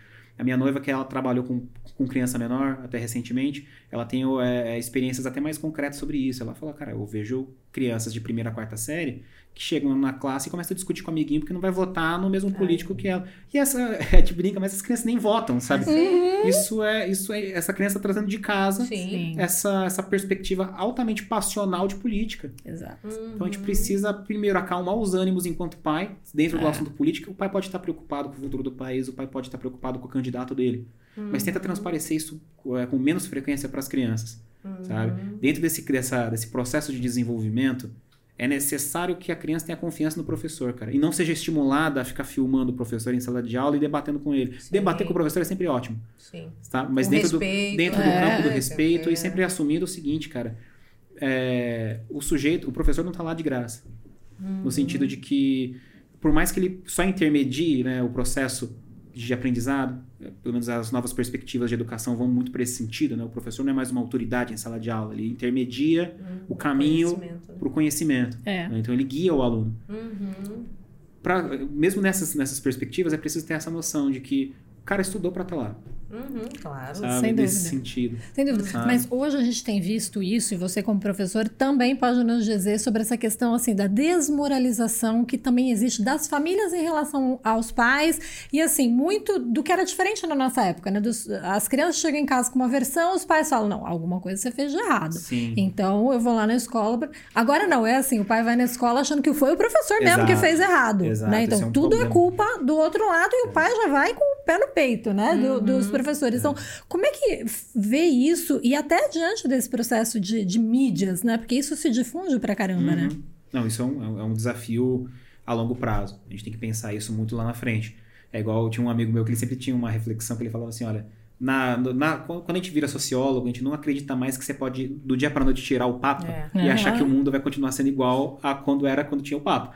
Então, assim, todos esses processos de transformação social tem que ser a longo prazo. A gente Uhum. precisa realmente trabalhar nas novas gerações para consumir notícias de um jeito diferente. Uhum. Lembra que a gente tinha mencionado sobre as, as mídias sociais, as plataformas de mídia social? Talvez, isso de- mais uma hipótese, e essa é a hipótese mesmo, não tenho, nem, não tenho nem como sustentar por tanto tempo. Essa é uma hipótese mesmo. Talvez com, esse, com a popularização e com o advento das mídias sociais, aquela noção de uma verdade única, direcionada às audiências, que era aquele modelo analógico da televisão, tenha sido substituída por uma noção mais tribal de consumo de informação. Aquela noção de que, olha, na minha tribo a gente possui essa versão dos fatos, essa verdade. Na tribo do outro possui aquela versão dos fatos, aquela verdade. Assim, eu acho que a gente tem que olhar com muito cuidado para esse comportamento meio tribal de consumo de informações. Vamos pegar um exemplo prático para o nosso público. É, teve aquela questão de, vocês devem ter ouvido também aquela fake news, falando que os chineses tinham desenvolvido em laboratório né, a questão da, do, do vírus da Covid e tal. Quantos jovens realmente acreditaram nisso e É. adultos e tal? Dentro de uma situação como essa, chega o meu filho com essa uma informação semelhante, não? Estão desenvolvendo um vírus, uma bactéria e tal.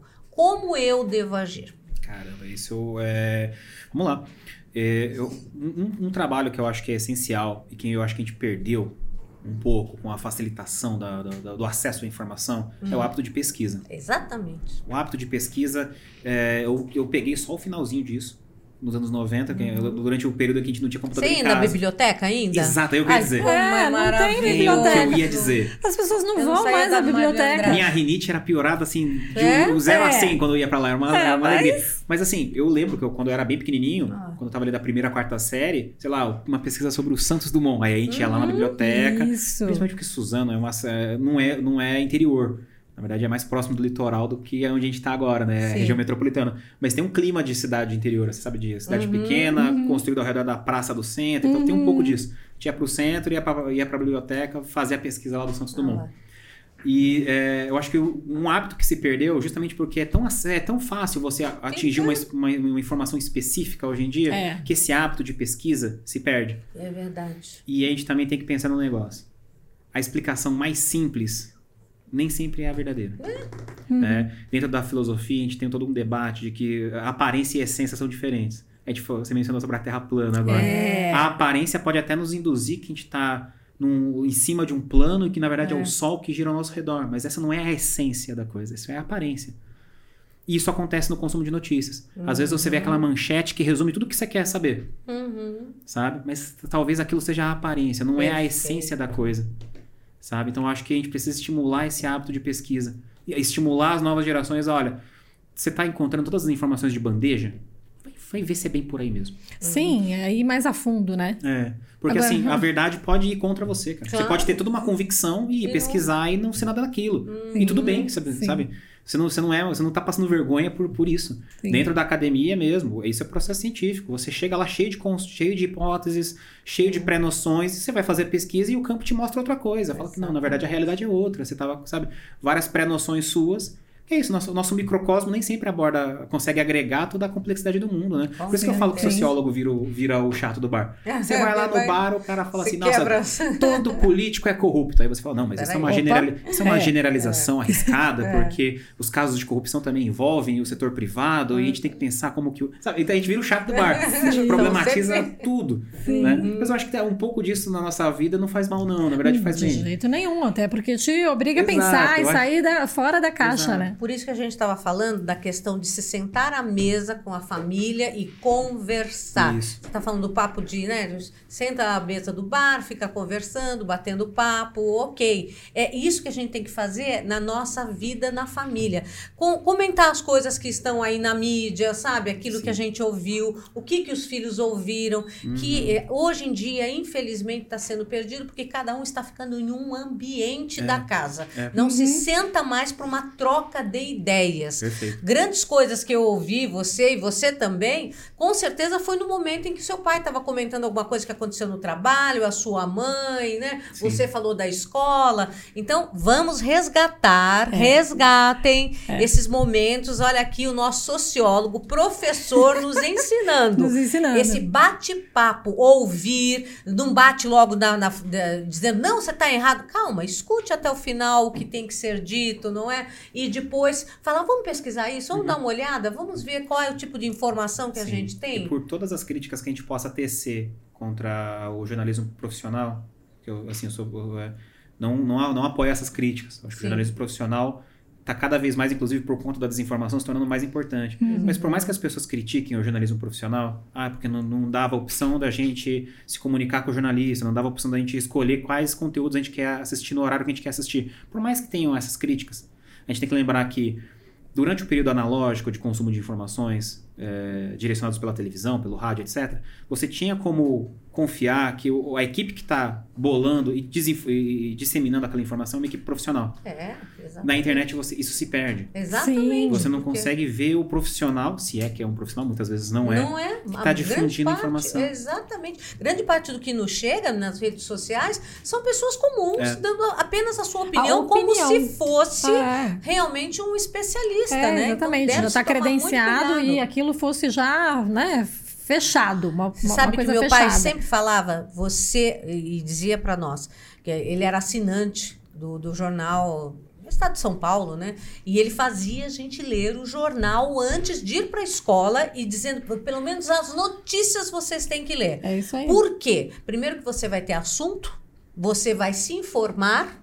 E isso vai fazer de você uma pessoa diferenciada, É. num sentido assim, você está trazendo informações concretas, Uhum. Sim. não é? E no que você conversa com os outros, você vai elaborando um senso crítico, Lógico. né? Que você Isso. vai Você levar vai essa informação, dados, o outro rebate, dados aí você vai elaborando o concretos. seu É. senso crítico, E aí né? eu sei que tipo, talvez alguém em casa possa até se perguntar, mas poxa, o jornal tem opinião, tem uma postura editorial. Tem. Tem. E assim, sim, é legítimo, inclusive vários, é, várias, imprensas de, várias empresas de mídia têm uma, Claro. uma posição editorial. Uhum. Só que há uma Mas- diferença entre você uma- apresentar uma notícia e oferecer, num segundo momento, lá na sessão de. na coluna de opinião, Sim, uma leitura interpretando essa notícia, do que o que acontece hoje. Que é você tem um portal de notícias, e a gente pode imaginar o, que a gente, o, o portal que a gente quiser, né? esses, esses portais mais duvidosos, que ele só produz notícia dentro do olhar partidário. Exatamente. Esse, esse é o grande problema. Tem alguns grupos de pesquisadores no Brasil que, inclusive, tentam abandonar o termo site de fake news. E está tentando pensar em mídia hiperpartidária. Que é aquele tipo de canal de comunicação que só está produzindo informações dentro de um olhar Perfeito. e você não consegue, inclusive, discernir Uhum. quando que aquele, que aquele, aquele jornal, que aquele veículo distorceu algo que realmente ocorreu para conseguir encaixar a realidade naquele olhar partidário. Uhum. Né? Hum, Muito complexo, né? E Muito hoje a gente vê que no, no- os próprios apresentadores de telejornal, eles estão dando sua opinião, não é? Então, e eu lembro que o Silvio, sempre, o Silvio sempre, sempre, sempre falava, o, o, o jornal, ele não tem que dar a sua opinião, ele tem que relatar os fatos, Isso. não é? Justamente para que cada um chegue às suas conclusões, porque É. senão você influencia, de Não, fato. Mas isso já saiu em várias pesquisas, né? Que a Isso. mídia brasileira é uma das que mais influenciam a sua população verdade. no mundo, Oh, E né? aí que tá, né? A gente consegue discernir, inclusive, se a gente for com um olhar mais crítico, pensando em qualidade editorial, se a gente for para uma mídia impressa, para um jornal, raridade, tá?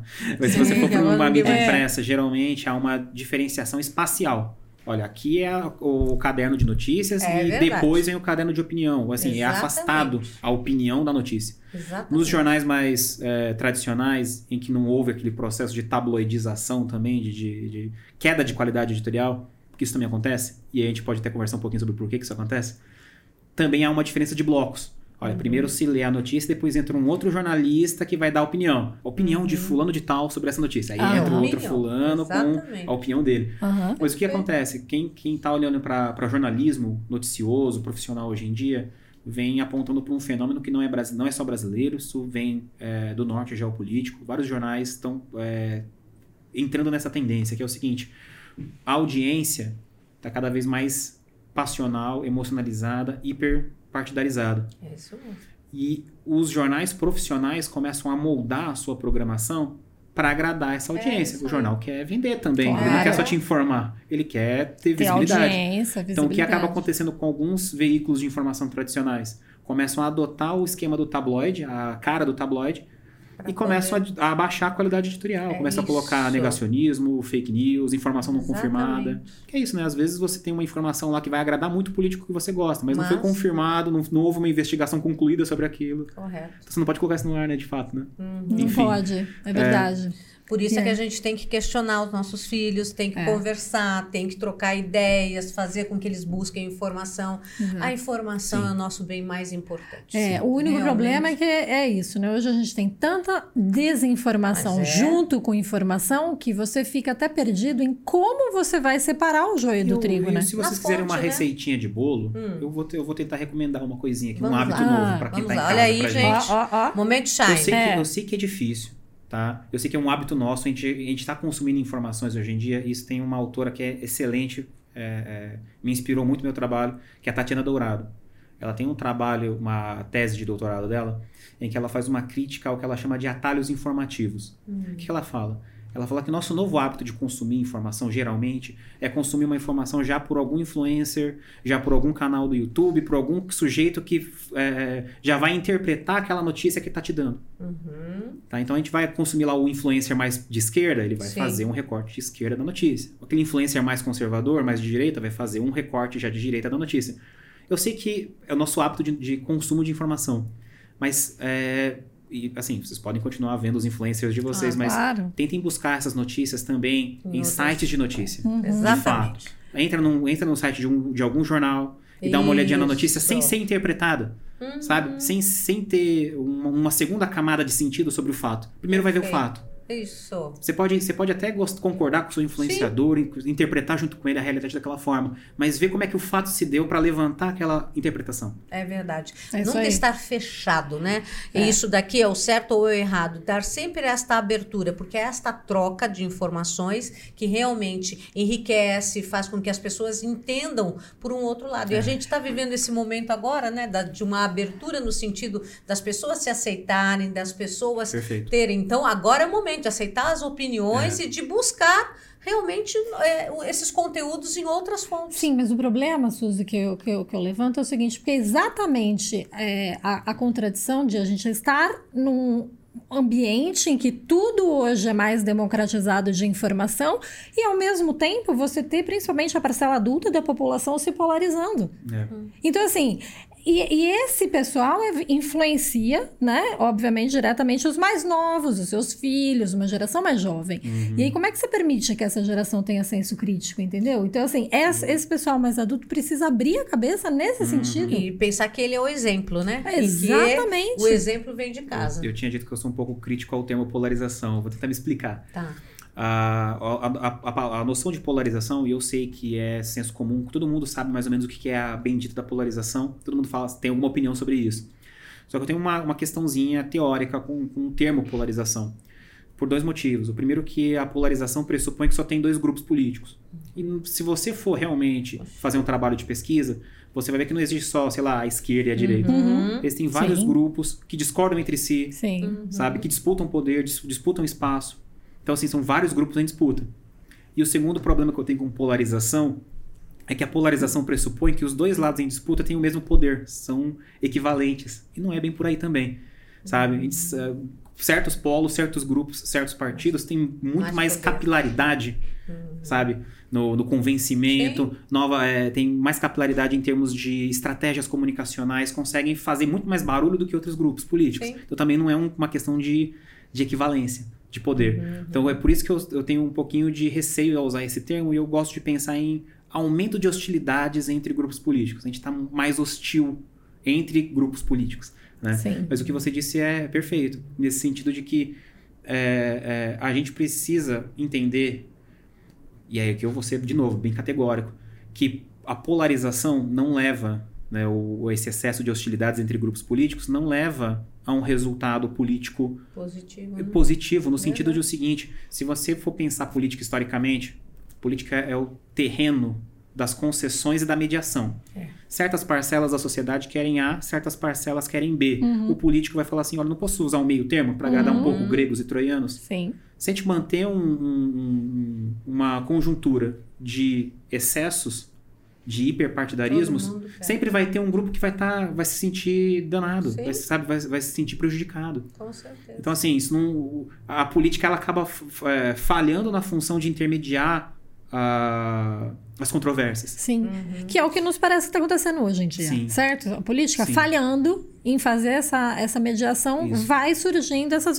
hostilidades. E quando se fala em política, é né? é bom colocar que não é só a política em termos de partidos, é de vida. De vida. Nós somos seres políticos. Isso. Quantas vezes a gente escuta, somente jovens falando, eu sou apolítico? Não existe. Não, isso não existe. Né? Você tem que ter a política, assim, de tratar bem o outro, de ver como que você vai chegar no teu objetivo, qual a forma que você vai chegar, o que você vai ter que ceder, porque na vida a gente tem que que ceder em muitas coisas, uhum. né? Então, ser político é isso. É, é você saber administrar uh, aquilo que você tem ao teu redor, ver quais são as suas habilidades e com argumentos e com um jeitinho atingir o seu isso. objetivo. Exatamente. Até tirando o, o foco da questão política, por exemplo, no que você posicionou é a decisão hoje de pessoas vacinarem-se ou não se vacinarem, porque é uma posição política, mas que envolve, na verdade, uma questão de saúde pública. pública que não é só a saúde da sua família. Um Você autor, envolve uma questão de saúde pública. Tem um autor dentro das ciências sociais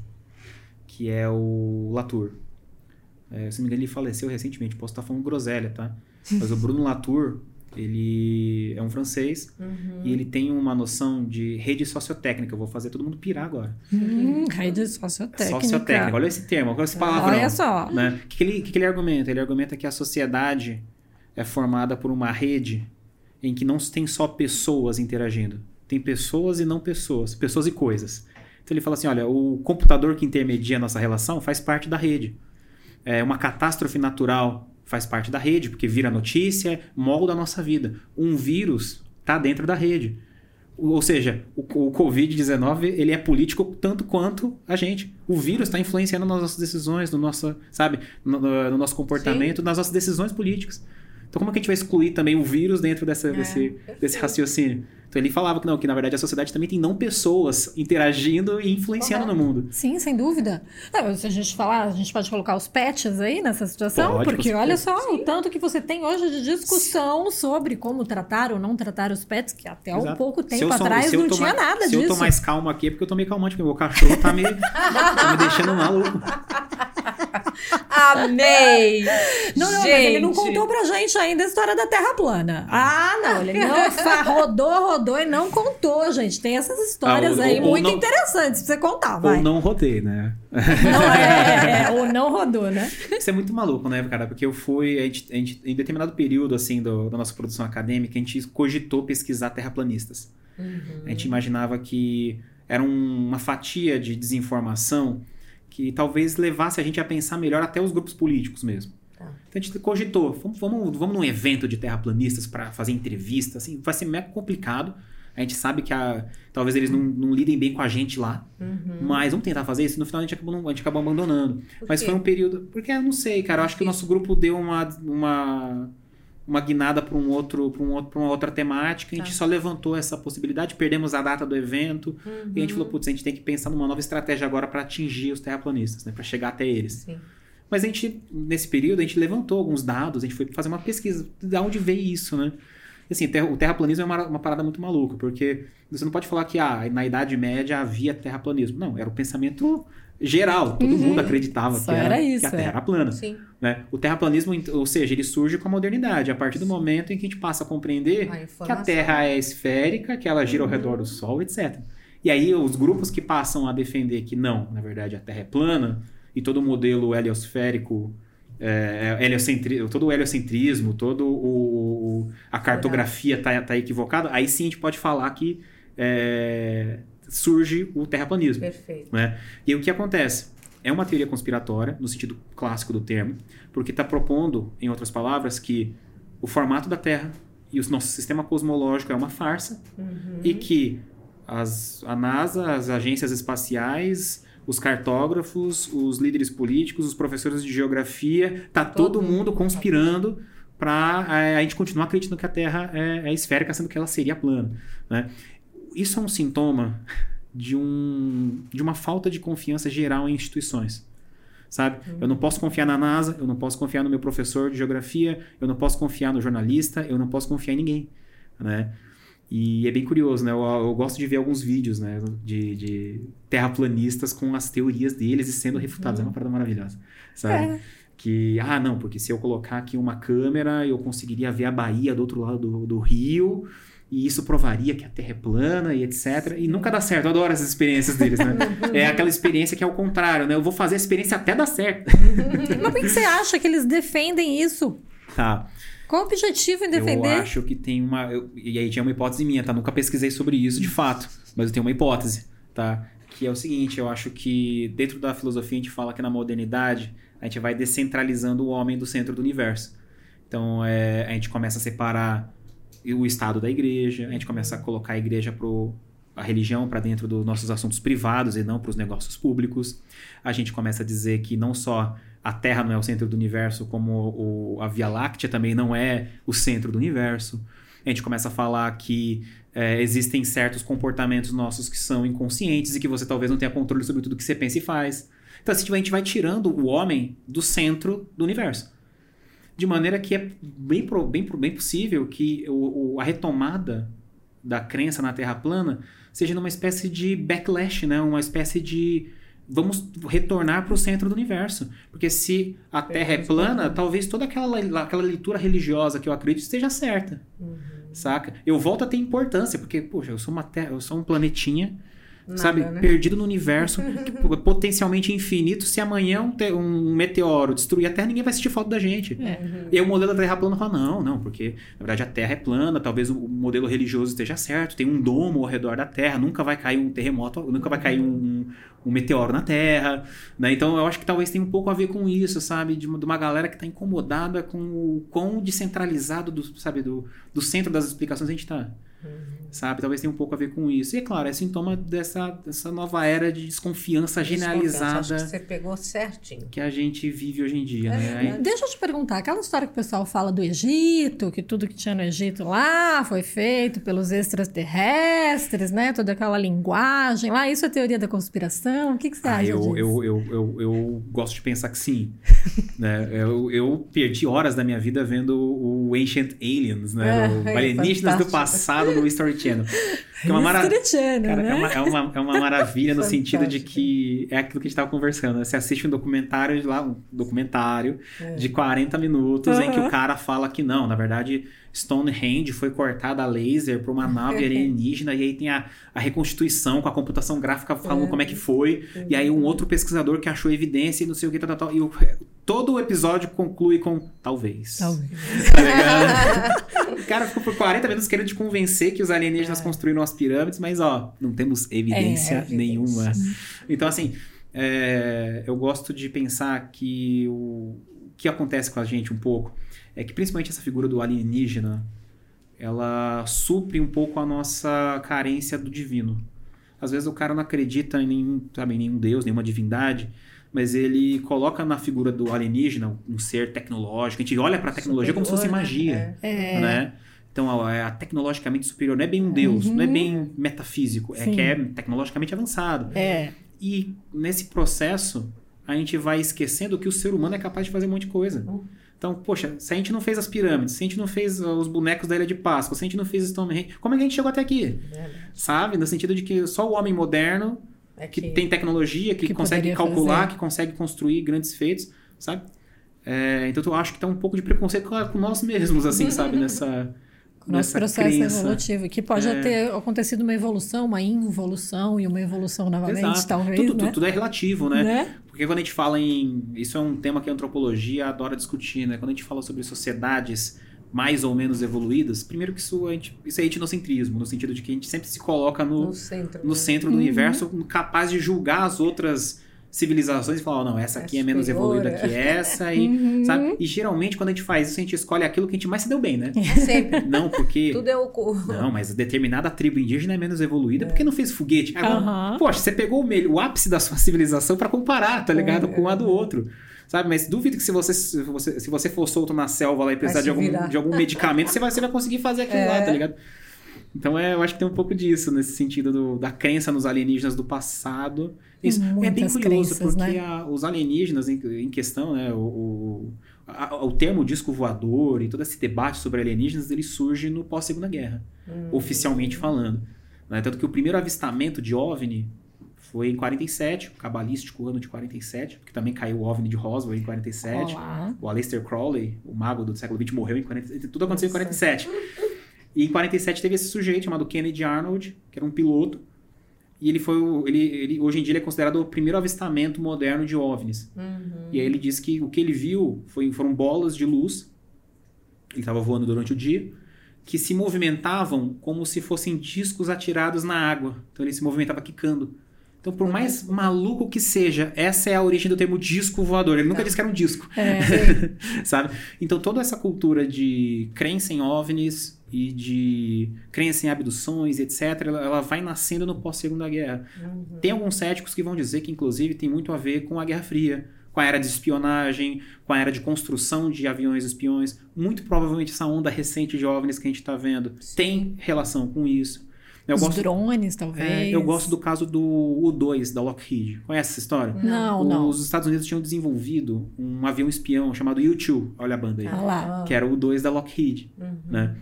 E ele foi um avião espião que o, o intuito era é, invadir o espaço aéreo soviético e coletar dados de inteligência.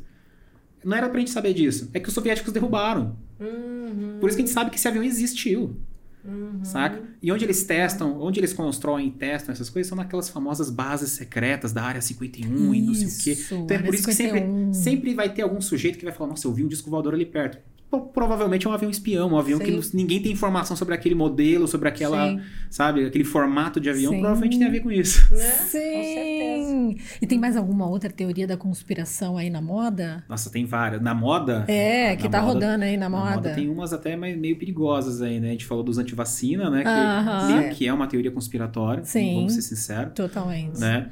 E aqui, pelo menos no, no território brasileiro, a gente teve várias agora, pelo menos até janeiro, né? A gente teve várias, os acampamentos é, bolsonaristas aí estavam fornecendo pra gente várias teorias conspiratórias de que o Lula não era presidente, que na verdade o, o Lula assumiu foi um foi um, um- uma encenação, que na verdade ele não subiu a rampa, na verdade, é o general Heleno que é o presidente.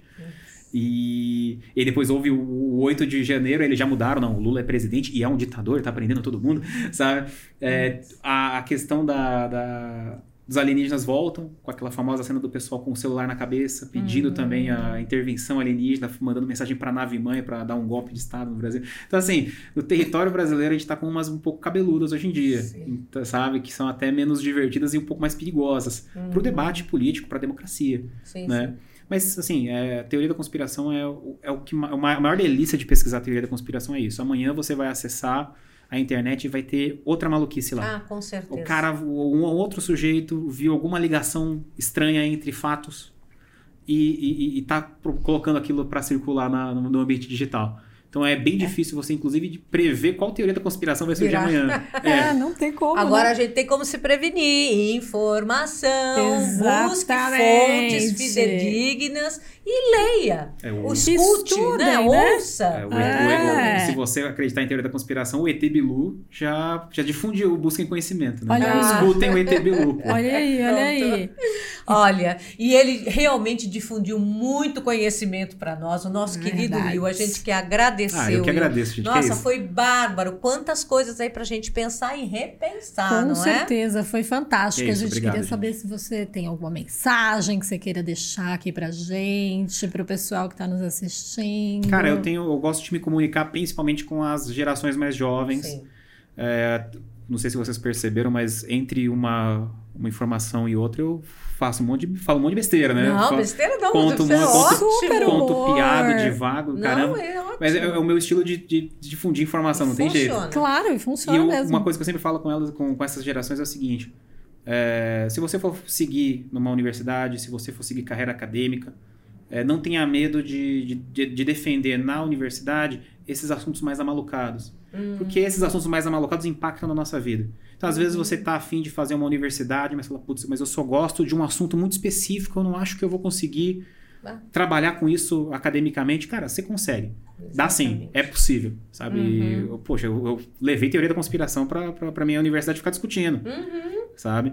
Então é, é, é possível você ir com aquilo que você gosta, com aquilo que você já consome, até mesmo pra entretenimento, Uhum. acabar virando um cientista. A gente tem que parar de ter aquela, essa noção de que, poxa, cientista é um cara diferenciado, gênio, essa noção de genialidade É. também é outra coisa balela. Limita, né? Nossa. Que, é, o que existe é trabalho duro, cara. Claro. Exatamente O que existe é isso. você, o que existe é você escrever o seu texto, defender as suas ideias, apresentar para outras pessoas, as pessoas Uhum. vão discutir com você, você vai refazer seu texto. Então, assim, Exatamente. Abandona essa noção de genialidade, abandona essa noção de cientista como alguém que tá olhando a sociedade de cima, Uhum. né? De um outro patamar. Não, cara. O cientista é gente como a gente, não tem jeito. Perfeito.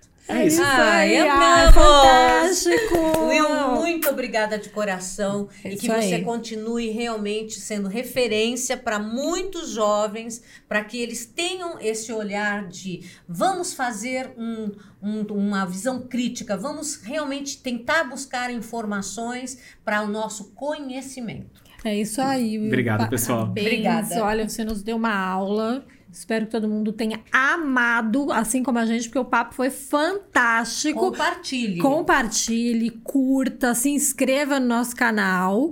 E olha, não esqueça, assista na íntegra toda essa entrevista que tá demais. E sigam as redes sociais do Will, hein? É isso aí. Muito obrigada, Valeu, Will. pessoal. Beijos Tchau, e até beijo. o nosso próximo podcast. Shine! Beijo, beijo. Tchau, tchau.